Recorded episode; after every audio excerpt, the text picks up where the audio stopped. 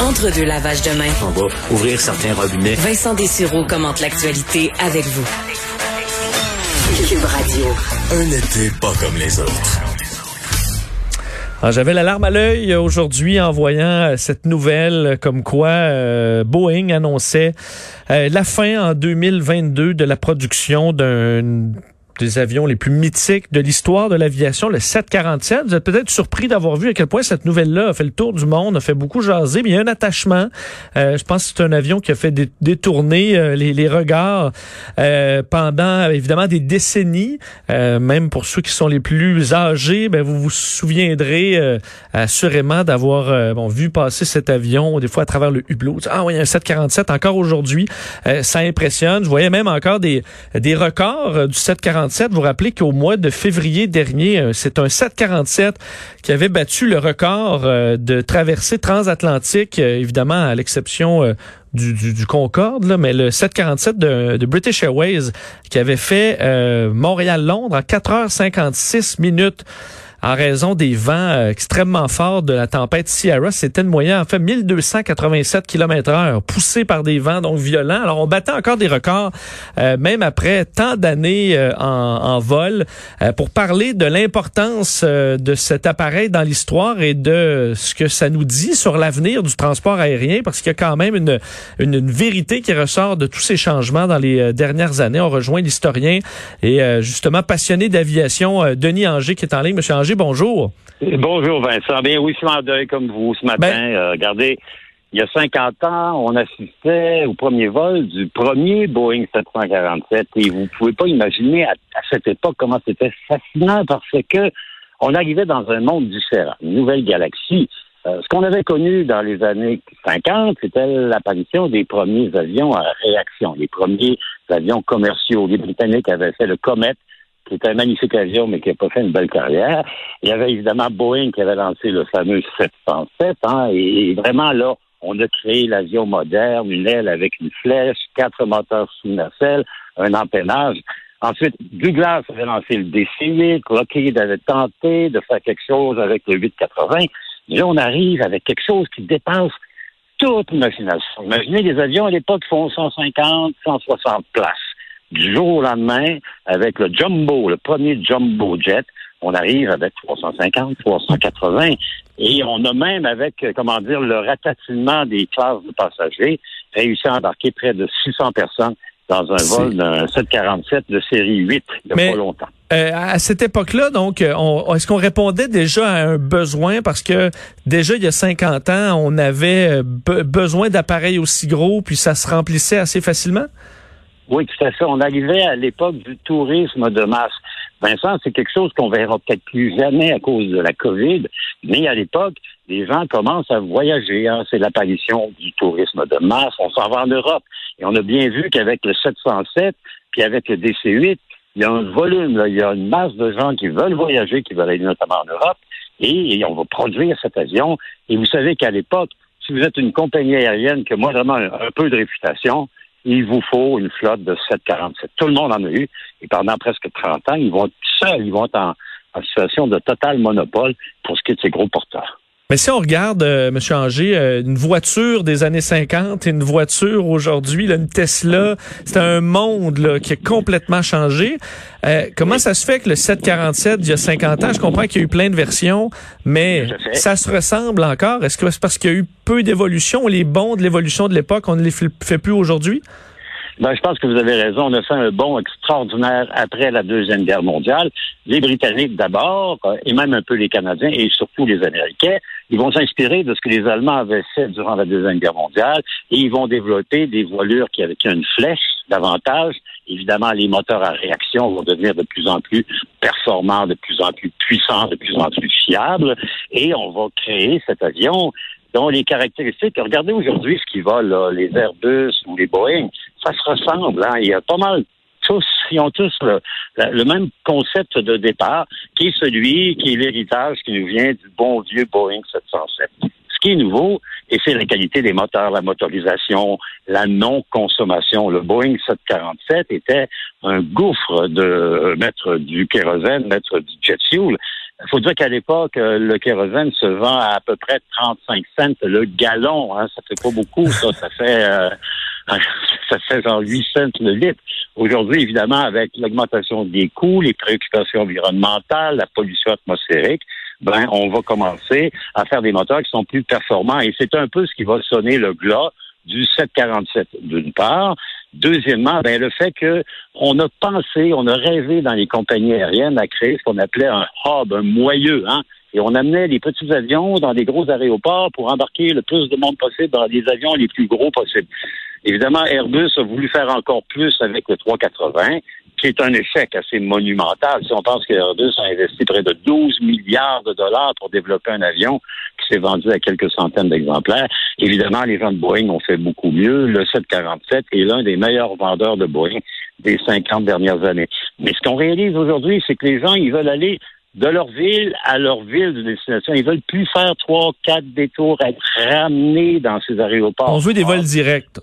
Exactement. Et là, évidemment, les nouvelles catégories d'avions, notamment ce que Airbus a fait bien avec le Airbus, le 310, le 320, le 319, que Boeing avait fait à merveille avec le 737, qui peut-être qu'un jour, il va se remettre à voler après les déboires du MAX, ben, ça sonne le glas de ces très, très, très gros porteurs qui ne répondent plus aux besoins du passager actuel. Est-ce que, euh, monsieur... oui, euh, allez-y. Oui, allez-y. Ben, par ben- ailleurs, avec évidemment le, le, futur des voyages aériens, on peut penser que les gros porteurs de 600 personnes entassées comme des sardines, ben, c'est plus vraiment à la mode et qu'à l'époque de la COVID-19, ben, il n'y aura plus de place pour ces gros porteurs-là. Est-ce que Boeing euh, avait plus de vente. Hein. Il maintenait un peu le série 9 en production en espérant être capable de revendre, de revendre, de revendre. Mais dans les faits, il s'est pas vendu un seul Boeing 747 depuis deux ans. Puis ce matin, on annonce évidemment la fin de la construction qui a employé des dizaines de milliers de personnes dans la région de Seattle. Est-ce que c'est quand même, Monsieur, Monsieur Anger, euh, est-ce que au-delà de la fin de ces euh, avions euh, immenses, est-ce que c'est aussi, ben, disons, la fin de l'audace dans la création d'avions, la fin de d'avions excitants. Je parlais de le, le, 747 est sorti en même temps que le Concorde. À cette époque-là, on avait des visions un peu plus un peu plus flyées. Là, maintenant, ça coûte tellement cher développer des avions. les dernières aventures, puis vous parlez du A380, euh, ça coûte tellement cher pour un succès qui n'est pas assuré. Est-ce que là, on peut se dire que dans les prochaines décennies, là, ben, les avions qu'on voit présentement, à part peut-être un petit peu plus d'économie d'essence à gauche, à droite, ben, ça va se ressembler, puis on va prendre au plus économique dirigé par des compagnies, mais de l'audace, là, euh, des, de, de, de l'excitant, on n'en verra plus de sitôt. Vous avez parfaitement raison. Dans, je dirais peut-être une période de 15 à 20 ans, on va encore vivre avec des avions qui vont fonctionner au kérosène. Ils vont être plus économiques. Ils vont être plus petits. Ils vont être construits de plus en plus avec des matériaux exotiques. On pense notamment à la fibre de carbone. Par exemple, le fameux bombardier, le A220, 40% de la matière utilisée, c'est de la fibre de carbone plus légère, plus résistante. Ce sur quoi on va peut-être aller, sur un horizon de 20 ou de 25 ans, c'est peut-être plus euh, au niveau de la propulsion. On pense de plus en plus à une production hybride euh, avec euh, électricité, hydrogène, mais c'est une technologie qui est encore assez balbutiement, ce qui fait que les grandes révolutions du transport aérien des années 50, des années 60 et des années 70, avec le premier Jumbo, et le seul Jumbo qui a eu du succès, hein, parce qu'on évoquait les déboires de l'Airbus 380, des concurrents américains de, de Boeing qui s'appelaient Douglas, McDonnell Douglas et Lockheed avaient tenté aussi de faire des, des jumbo. Euh, McDonnell avait fait un truc qui s'appelait le DC-10 avec trois, ben, trois réacteurs, dont un était accroché dans la queue en arrière sur l'empennage. Et Lockheed avait fait le Tristar, donc le 10-11, qui lui aussi était à trois réacteurs. Euh, qui ont jamais eu le, le, succès du 747. Vous savez, à une certaine époque, on pensait que tôt ou tard, il n'y aurait qu'un seul constructeur d'avions au monde et ce serait Boeing. Évidemment, Airbus s'est dressé, mais on s'en va de plus en plus vers un duopole au niveau de la construction d'avions. Et comme euh, on ne veut pas perdre des milliards comme Bombardier l'a fait avec euh, son magnifique appareil. Vous savez que les coûts de développement euh, du bombardier ont tellement été élevés qu'ils ont presque ruiné, ils ont vidé les coffres de la compagnie pour des résultats assez quelconques. Donc, euh, oui, on est condamné à vivre avec des avions qui vont encore ressembler au bon vieux Boeing 707. Mais hmm. le Boeing 707 est arrivé en 1955 et euh, ses descendants volent encore, ils volent encore bien. Vous savez, euh, on se contente, on croit que le bien suffit pour ce qui est de transporter les gens. Dans les normes de sécurité extrêmement sévères dans lesquelles on vit, ben, on comprend ça. Je voyais, euh, je parcourais un peu l'histoire du, du 747, puis on notait euh, il y a eu 3700 morts euh, sur évidemment 50 ans d'accidents, 32 détournements, mais on dit peu peu d'accidents causés par des erreurs de conception. Est-ce qu'on peut parler d'un chef-d'œuvre qui a été fait à l'époque par par Boeing dans la mesure où cette structure là fait très peu changé et vole encore aujourd'hui de façon sécuritaire dans le ciel? Tout à fait. Elle va voler encore longtemps, Vincent, parce que la flotte des 747, on les mettra pas au rebut. Ils vont être transformés probablement presque tous en avions cargo. Vous savez qu'il y a une nouvelle, il y a une nouvelle industrie qui est le transport aérien. On l'a vu avec la COVID, faire venir les masques et tout le matériel. C'est sûr que l'avion était superbement bien construit, bien conçu. Il a été bien adapté, il a bien vieilli, c'est clair. Et au niveau des accidents, ben euh, rappelons que deux Boeing 747 aux Açores en 1975 est entré en collision. Et c'est encore aujourd'hui, euh, il y en a un de la KLM qui avait frappé au décollage, un autre 747.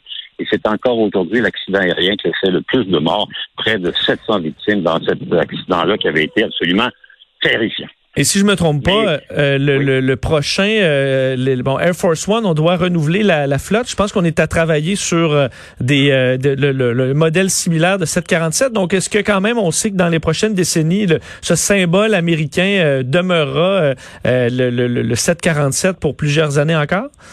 Ben, il va l'être encore le tant et aussi longtemps que le président des États-Unis va s'y promener. Euh, c'est clair qu'actuellement, le 747, le Air Force One, vous savez d'ailleurs qu'il y en a deux, hein, le, One et le Two, mhm. euh, sont parmi les avions les plus chers à construire au monde. On les renouvelle, on les adapte, on vient de commander une mise à niveau. Probablement qu'il au moins une dizaine d'années, le président américain sera encore avec le 747 comme évidemment des centaines de compagnies qui vont faire du transport de matériel et de marchandises par voie aérienne. Donc, on va en voir encore, mais on les verra plus au-dessus de Montréal parce que ni de Québec, parce qu'évidemment, ils vont aller sur Mirabel, qui est devenu une plateforme de transport et de fret. Euh, et, les aéroports, ben, sans les 747, qui avaient un profil assez unique, hein, ils avaient comme une espèce de bosse au-dessus de la tête. Moi, il me faisait penser à un béluga, donc ça les rendait peut-être un peu plus sympathiques, les 747 de bruit. Bon, on les dénotait, on les remarquait assez facilement. Denis Angers, c'est un plaisir de, vous parler. Merci beaucoup. C'est toujours un plaisir, Vincent. À la prochaine, puis euh, merci encore au B747 pour toutes ces belles aventures et ces découvertes. merci à vous. Euh, alors, Denis Anger, historien euh, et expert et passionné d'aviation. J'aurais, en fait, j'ai encore jamais embarqué dans un 747, failli à un moment donné, et euh, juste parce que je voulais être dans la bulle en haut. J'ai failli me payer la première classe, mais c'était bien trop cher. Euh, alors j'ai abandonné le projet. Mais finalement, ils ont changé de modèle. Alors c'était même pas le 747, mais euh, j'aurais bien aimé, ou du moins, on a quand même la chance dans les prochaines années d'y aller. Aller en haut, là, dans le petit escalier en colimaçon, ça doit quand même être euh, être le fun. Mais on verra effectivement Air Force One dans les prochaines années, que j'ai déjà vu passer, entre autres, au sommet des Amériques à Québec à une certaine époque. Euh, c'est toujours, euh, parlant d'avions qui détournent les regards, là, c'en est, c'en est un. On euh, s'arrête, on vient.